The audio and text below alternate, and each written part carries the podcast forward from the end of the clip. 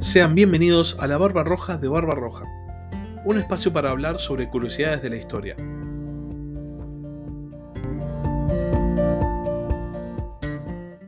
Hola a todos, sean bienvenidos una semana más a Ajedrez Mundial.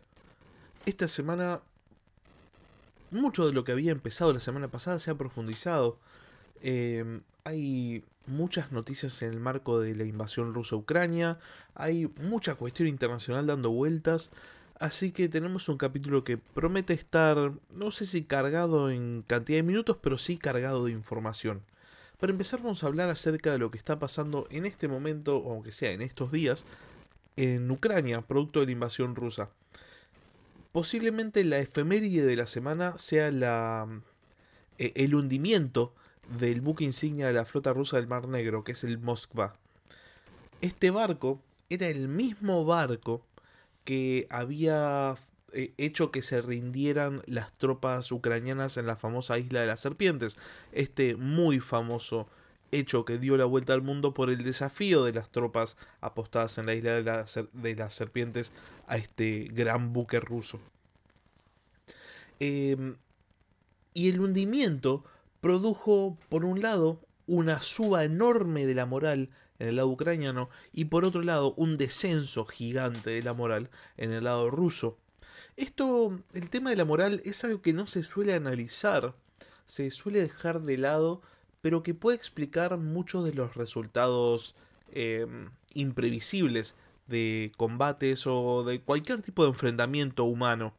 Eh, la moral es un elemento vital porque de alguna manera representa las ganas que uno le va a poner a lo que está haciendo. Y en este caso, en una guerra, y más en una guerra como la que se está dando en Ucrania, que em, es una guerra muy cruenta, la moral podría ser el factor decisivo. El hundimiento del Moskva tuvo eh, dos interpretaciones, o, aunque sea las dos partes del conflicto salieron a dar dos versiones diferentes.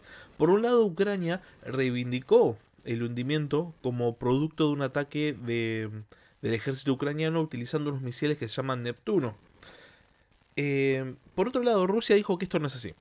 Que hubo un incendio en los motores del Moskva y que eh, el buque simplemente se hundió cuando lo estaban remolcando. La parte de que se hundió cuando lo estaban remolcando es cierta. Pero lo que no está claro es de dónde salió el daño. Eh, lo que sí está claro es que mm, la, e, el hundimiento provocó una reacción rusa. Porque por primera vez en varias semanas Rusia se dedicó a bombardear ciertas partes de Kiev. ¿Qué partes de Kiev estarán pensando? específicamente la fábrica de misiles Neptuno que está en las afueras de Kiev. Entonces esto nos da que pensar. Em, de vuelta, obviamente Rusia tiene que negar, sobre todo para adentro, ¿no? Para, para su propio público, tiene que negar cualquier tipo de, de eh, hundimiento por causas militares, porque es de vuelta un golpe enorme, enorme a la moral. El el barco en sí eh, obviamente es un objetivo militar muy importante, no es ni de cerca el único barco ruso, pero la importancia que tiene va por el prestigio que tiene el buque insignia en una flota. Es básicamente el buque más importante de, la flota en cuestión y el hundimiento de este barco específico entonces podría significar una baja en la moral devastadora para eh, la armada rusa que opera en el Mar Negro. Por otro lado, también este barco ya estaba rondando las aguas cercanas a Odessa. Esta semana, Odessa se preparaba para un potencial ataque anfibio, o sea, un potencial ataque de desembarco usando eh, Rusia su supremacía naval. Y mm, el hundimiento de este buque mm, no, no es que cancela cualquier plan de, de, ataque anfibio, pero sí definitivamente deja rengo cualquier, cualquier plan de ataque, cualquier posible plan. Más allá del hundimiento, la guerra sigue eh, en este como estado de estancamiento en el cual no, no terminan de no se terminan de cumplir los objetivos rusos y Ucrania de a poco sigue, sigue, sigue el avance. Hubo reportes de nuevos ataques ucranianos o aunque sea Ucrania eh, afirma que hubo ataques muy cercanos a la frontera con Rusia. Eh, Rusia inclusive afirma que hubo pueblos suyos que fueron atacados, de vuelta a la misma situación de la semana pasada, que nadie eh, quiere decir sí, yo soy el agresor, entonces es como que queda bastante ahí. Y ante toda esta situación, también Rusia busca un avance, busca una victoria, y entonces las fuerzas rusas emiten un ultimátum a las fuerzas ucranianas que están en este momento rodeadas en la ciudad de Mariupol. Mariupol es una de estas ciudades eh, de la costa del Mar Negro de Ucrania, específicamente es la ciudad que más ha sufrido el asedio ruso, de hecho se dice que más del 70% de la ciudad está completamente devastado. Y el presidente Zelensky dice que en Mariupol hay eh, miles y miles de soldados ucranianos. Trascendió esta semana que Rusia tendría o habría conseguido mil prisioneros de guerra, que eran tropas ucranianas que supuestamente se habrían rendido. Eh, las autoridades ucranianas salieron a decir que no se habían rendido, de vuelta puesto significaría un golpe a la moral, exactamente la misma situación que el Moskva. Eh, pero, como decía, hubo un ultimátum ruso a las tropas ucranianas, estos miles de soldados ucranianos en Mariupol, que están rodeados, que no tienen suministros. Em, y el ultimátum es sencillo, ríndanse o enfrenten las consecuencias de no rendirse. Y esta situación parece que pone ciertamente en jaque a las fuerzas ucranianas porque Zelensky dijo que en caso de cumplir las amenazas del ultimátum, en caso de que Rusia cumpla las amenazas del ultimátum, se terminan las conversaciones de paz. No va a haber paz si Rusia eh, aniquila a toda esta fuerza eh, de soldados ucranianos que están en Mariupol. Y la guerra sigue eh, su curso. No parece de vuelta que... Mm, o sea, ya una victoria rápida definitivamente no es posible, ya eh, pasó, pasó mucho tiempo. Eh, pero parece que la victoria para cualquiera de los dos bandos no va a llegar en el futuro próximo y parece que nos estamos de vuelta adentrando en una guerra de desgaste que va a durar mucho tiempo más, a menos que haya algún tipo de avance en las negociaciones, que ciertamente esta semana en particular no lo hubo. De hecho, esta semana fue posiblemente eh, una de las semanas más silenciosas en cuanto a las conversaciones de paz. Saliendo un poco de la invasión rusa a Ucrania, eh, hubo nuevos focos de conflictos y después hubo otras cuestiones que mm, profundizaron conflictos de los cuales ya estábamos hablando. Para empezar, un, un actor dormido decidió despertarse, o aunque sea un actor callado decidió hablar, porque Corea del Norte decidió realizar pruebas con misiles balísticos, estas pruebas que hace unos años realizaba de manera constante, y esto puso en alerta a todo el área del, del este de Asia. Eh, las pruebas de vuelta. Ay, de vuelta no es algo de lo que todavía no hablé en el podcast. Las pruebas de misiles de Corea del Norte no parecieran ser realmente una. Una amenaza real, sino es más bien un acuérdense que yo estoy acá y tengo esta capacidad, así que déjenme tranquilo. Pareciera ser un perro que ladra pero no muerde, pero esto no significa que los países de Asia del Este no se sientan amenazados. Claro, hay pruebas de misiles balísticos con capacidad nuclear eh, muy cerca de sus fronteras. Y esto hizo eh, o produjo que Japón considere eh, empezar conversaciones de alto nivel con Corea del Sur, en el marco también de un nuevo gobierno surcoreano al cual Japón quiere apoyar para hacer frente común ante, una, ante un posible avance norcoreano.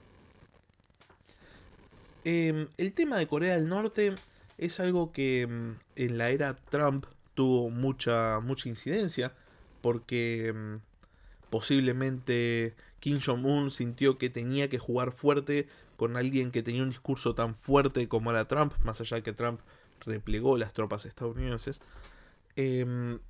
pero desde el inicio, desde que asumió Biden, Corea del Norte venía bastante callado. Entonces hay que preguntarse qué es lo que motiva realmente a Corea del Norte a salir ahora hacer estas pruebas. Eh, justo fue también el aniversario de, mm, de Kim Il-sung, el fundador de la Corea del Norte comunista, el abuelo de Kim Jong-un, em, dentro de, esta celebración hubo desfiles y todas estas cuestiones propias de los partidos de los partidos de los países comunistas eh, es que se realizan las pruebas de los misiles balísticos. Ahora, como decía, hay que preguntarse por qué, cuál es em, el objetivo que persigue Corea del Norte. Durante la administración Trump, Corea del Norte todo el tiempo hacía estas pruebas eh, balísticas, estas pruebas de misiles, misiles que pasaban por encima de las islas de Japón. Era toda una cuestión muy traumática para los países de Asia del Este. Y era una cuestión de ladrar pero no morder, decir, miren lo que tengo, miren lo que tengo, pero no lo voy a usar. Más que una, eh, digamos, una búsqueda de un conflicto real la retórica de Trump hacía que eh, Corea del Norte tuviese que responder de alguna manera. Esto no es para nada para justificar a Corea del Norte, me refiero, siempre es un juego de ida y vuelta. Eh, Trump también era amenaza, pero no hago nada. De hecho, como sabemos, Trump replegó las tropas estadounidenses. Y sin embargo tenía una retórica muy agresiva para con Corea del Norte. Y Corea del Norte tenía todas estas pruebas y eh, se quería plantar a sí mismo como una amenaza nuclear, posiblemente para que Estados Unidos y Corea del Sur simplemente no hicieran nada que amenazara al régimen de los Kim. Ahora, desde la administración Biden, eh, Corea del Sur, Corea del Norte, perdón, Corea del Norte quedó en silencio. Posiblemente porque Biden no, no, no puso sus ojos en la península de Corea. De hecho, como ya vimos, y como han marcado tantos, tantos analistas, eh, Biden eh, pone el foco de su política internacional en Europa del Este y en Medio Oriente, y deja Asia del Este. Y Asia del Este, como vimos, se tiene que empezar a reconfigurar. Entonces, ¿cuál sería el punto de Corea del Norte haciendo pruebas balísticas? Que sabemos que esto va a hacer que los países aliados de Estados Unidos se sientan amenazados, lógicamente, y entonces va a desviar la atención estadounidense que está puesta en otro lado hacia la península de Corea una vez más. Podemos pensar que es para conseguir relevancia internacional. O sea, es un caso de eh, lo peor que mala publicidad es no publicidad. ¿O acaso podemos especular con que mm, Corea del Norte quiere hacer un posicionamiento en Asia del Este para situarse bien del lado de China? Si sabemos que ya básicamente Corea del Norte es un país títere de China, no, no pareciera que esto sea necesario. Entonces, ¿cuál es? ¿Cuál sería la explicación? Porque en este momento, recordemos, la península de Corea está bastante tranquila, más allá del cambio de gobierno en Corea del Sur, eh, más allá inclusive de las nuevas tensiones entre China y Japón, la, península de Corea está bastante, bastante tranquila, a diferencia de otros momentos de la historia reciente. Entonces el tiempo, el momento es raro, definitivamente es raro. Em, yo especulo con que sí, definitivamente es una manera de desviar recursos, o sea, desviar atención y por ende desviar recursos del bloque de la OTAN por parte del de, eh, bloque liderado por China. Si no, no, hay realmente otra, otra explicación, otra cuestión que, nos permita, no sé, buscar un, motivo real. Hasta ahora, eh, este es el otro tema, hasta ahora Corea del Norte siempre ha instigado este tipo de conflictos eh, de manera propia, siempre ha sido la protagonista de los conflictos que instiga. Nunca ha sido para responder a la agenda de... De hecho, inclusive, Corea del Norte con toda la cuestión de las pruebas de los misiles balísticos, eh, de las amenazas a Japón y a Corea del Sur, eh, ha puesto muchas veces en jaque a sus dos grandes aliados, que son China y Rusia. O sea, ha actuado inclusive en detrimento de sus aliados. Porque podemos especular que tenían algo para ganar en el marco de la geopolítica. Pero en este momento no pareciera que tengan nada para ganar Em, y sin embargo está actuando de la misma manera. Así que bueno, es algo de lo cual obviamente estoy dando vueltas porque es difícil encontrarle una, respuesta sencilla. Es algo a lo cual hay que prestarle mucha atención, hay que ver para qué lado sigue estas pruebas balísticas de Corea del Norte, eh, pero es definitivamente un nuevo foco de tensión entre estas nuevas fronteras de los bloques del mundo. Y em, después otro tema eh, interesante y también que hay que prestarle mucha atención, estas últimas semanas realmente está pasando de todo, es que em, Arabia Saudita y Kuwait, dos países del mundo árabe que están eh, son muy cercanos y que ambos pertenecen, como ya sabemos, a la coalición liderada por Estados Unidos, convocaron a Irán para delimitar los límites de un... Eh, sí, delimitar los límites. De marcar los límites de un campo de gas. Em, la cuestión es que tanto Kuwait como Arabia Saudita quieren explotar un campo de gas submarino que está fuera de las aguas territoriales de Kuwait. Y que están en territorio internacional. Entonces, para intentar que no haya conflictos con Irán, convocan a Irán para negociar cuál va a ser el límite eh, de esta explotación marítima. Kuwait, de todas maneras, pese al llamado Irán, que parece ser una movida saudí más que kuwaití, Kuwait, Kuwaití, bueno, de Kuwait, em, Kuwait ya ha dicho que todo el campo de gas va a ser explotado por Kuwait.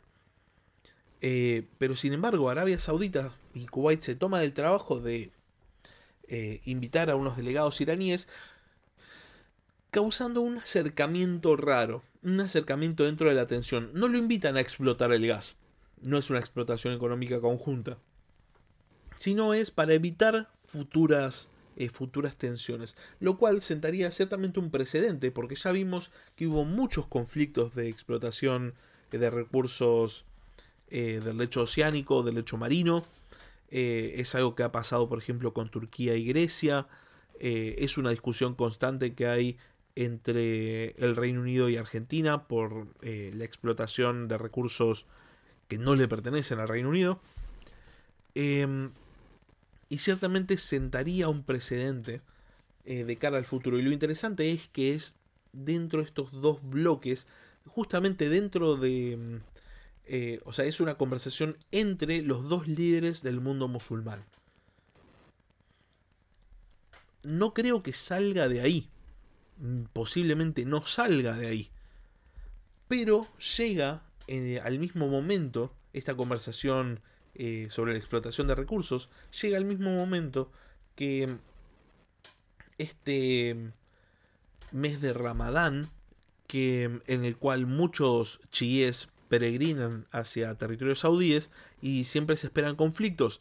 Entonces es interesante ver que los, los gobiernos, pese a estar en bandos separados, se toman el trabajo de hacer eh, reuniones multilaterales que impliquen eh, prevenir conflictos. Entonces también es, es, un asterisco al cual hay que prestar la atención de cara, de cara al futuro. Eh, donde no se previene ningún tipo de conflicto y sigue toda la cuestión, toda la espiral de violencia es en, en Jerusalén. Siguen eh, los problemas, eh, la, violencia entre manifestantes palestinos, policía israelí. En este caso, saben que este fin de semana coincidió Pascua, Pesaj y el Ramadán. tres celebraciones de las tres religiones abrámicas. Y mm, entonces casi diría que no es de extrañar que el conflicto se haya centrado en el recinto del Monte del Templo, en Jerusalén. Simplemente es para continuar un poco la, historia de la semana pasada, pero parece ser que estamos ante una nueva, una nueva espiral de violencia, que es algo que, como ya dije la semana pasada, tristemente esta región del mundo está muy acostumbrada. Para finalizar, em, los temas internacionales de esta semana, antes de sumergirnos en un tema que nos, nos interesa especialmente a los argentinos. Eh, en China hace ya semanas que hay un nuevo brote de COVID-19. Lo interesante de este brote de COVID-19 es que China ha decretado el cierre completo de ciudades y en Shanghái hay personas que se están muriendo de hambre, literalmente, porque no pueden salir bajo ningún pretexto de su casa. No pueden. No pueden abandonar sus hogares y la gente no tiene comida. Como ya sabemos, desde el principio de la pandemia, China no ha revelado nunca cifras. Si son seguidores eh, del podcast, recordarán los capítulos de, de, pandemias de la historia y recordarán la pandemia de la mm, gripe española, como Estados Unidos, no revelando cifras, no revelando la existencia, permitió la expansión de la pandemia. Lo mismo, lo mismo pasó con China y el COVID-19 a inicios, hace ya dos años. Eh, sabemos que China no reveló cifras, ocultó todo lo que pudo y que para cuando empezó a publicar alguna cifra y siempre, siempre, siempre, siempre tirándola para abajo, ya era demasiado tarde, estaba en todo el mundo. Bueno, por primera vez China está reportando números de decenas de miles de contagios en un país en el cual el secretismo es política de Estado, que China esté cerrando completamente ciudades y que esté reportando decenas de miles de casos, es algo a lo que de vuelta hay que empezar a prestarle un poco de atención porque algo evidentemente tiene que estar pasando.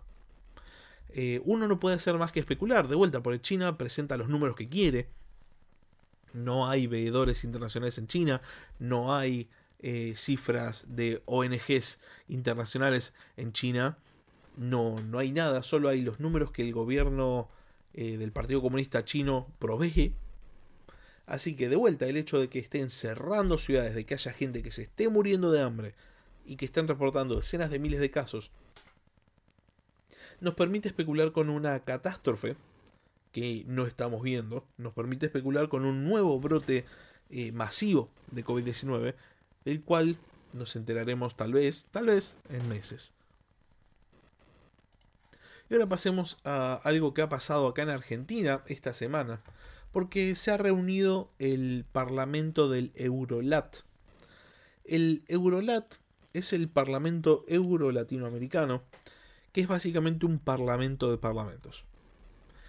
Eh, la idea es hacer un parlamento de parlamentos europeos, del Parlamento Europeo, y diputados de los diferentes parlamentos de organizaciones eh, multiestatales, como Mercosur, por ejemplo, de Latinoamérica.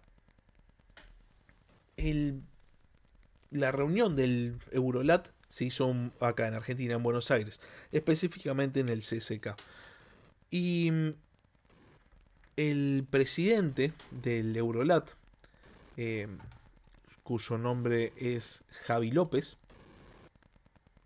decidió invitar a Cristina Fernández de Kirchner a exponer en su calidad de vicepresidente de la Nación Argentina y presidente del Senado de la Nación. Lo que siguió fue un bochorno. Salió en todos los medios internacionales, forma parte del ámbito de la política nacional para nosotros, pero definitivamente también forma parte de las relaciones internacionales, porque lo que siguió de vuelta fue un bochorno. Cristina Fernández de Kirchner decidió hacer uso de la palabra para hacer básicamente un acto partidario, un acto para sus eh, seguidores, podemos decir casi para sus hinchas, eh, en lo cual fue una, una completa vergüenza para las relaciones internacionales en nuestro país. Algo que fue inclusive repudiado por, los diputados europeos, por el bloque europeo, completo. O aunque sea la gran mayoría. Como siempre digo, em, la política internacional en Argentina es un chiste. No es algo a lo que se le preste especial atención y es algo que, como vemos, se usa como una plataforma eh, de política interior. Ha habido casos de discursos en las Naciones Unidas donde presidentes argentinos han hecho uso de la palabra para hablar de la, de la política nacional. Eh, echando culpas a gobiernos anteriores, eh, toda esta cuestión a la que estamos acostumbrados en Argentina, bueno, Lo mismo en el ámbito internacional. Una vez más, como digo siempre, Argentina tiene que dejar de mirarse el ombligo y empezar a mirar para afuera. Porque es en este tipo de instancias, como en el Eurolat, o como puede ser en el G20, o puede ser en Naciones Unidas, donde Argentina tiene que salir a buscar esto que le está faltando, que es política internacional, relaciones internacionales.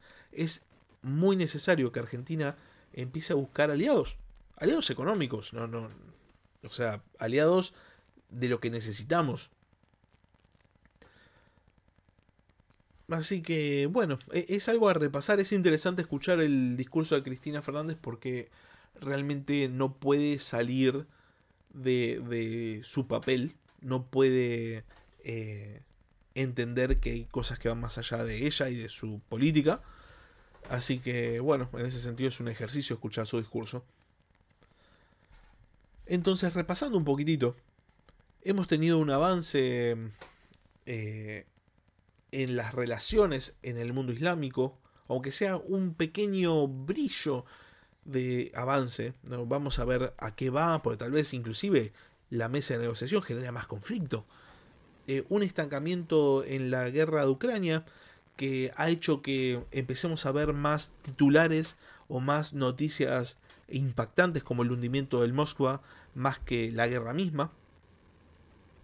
Y un nuevo foco en el conflicto que se está generando en Asia del Este con el despertar de Corea del Norte, diciendo una vez más, acá estoy, tengo capacidad de hacer misiles.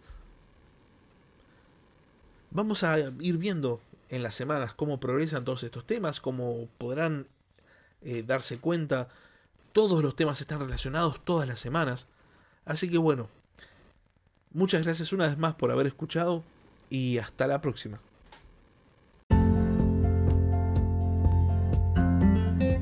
Gracias por escuchar La Barba Roja de Barba Roja.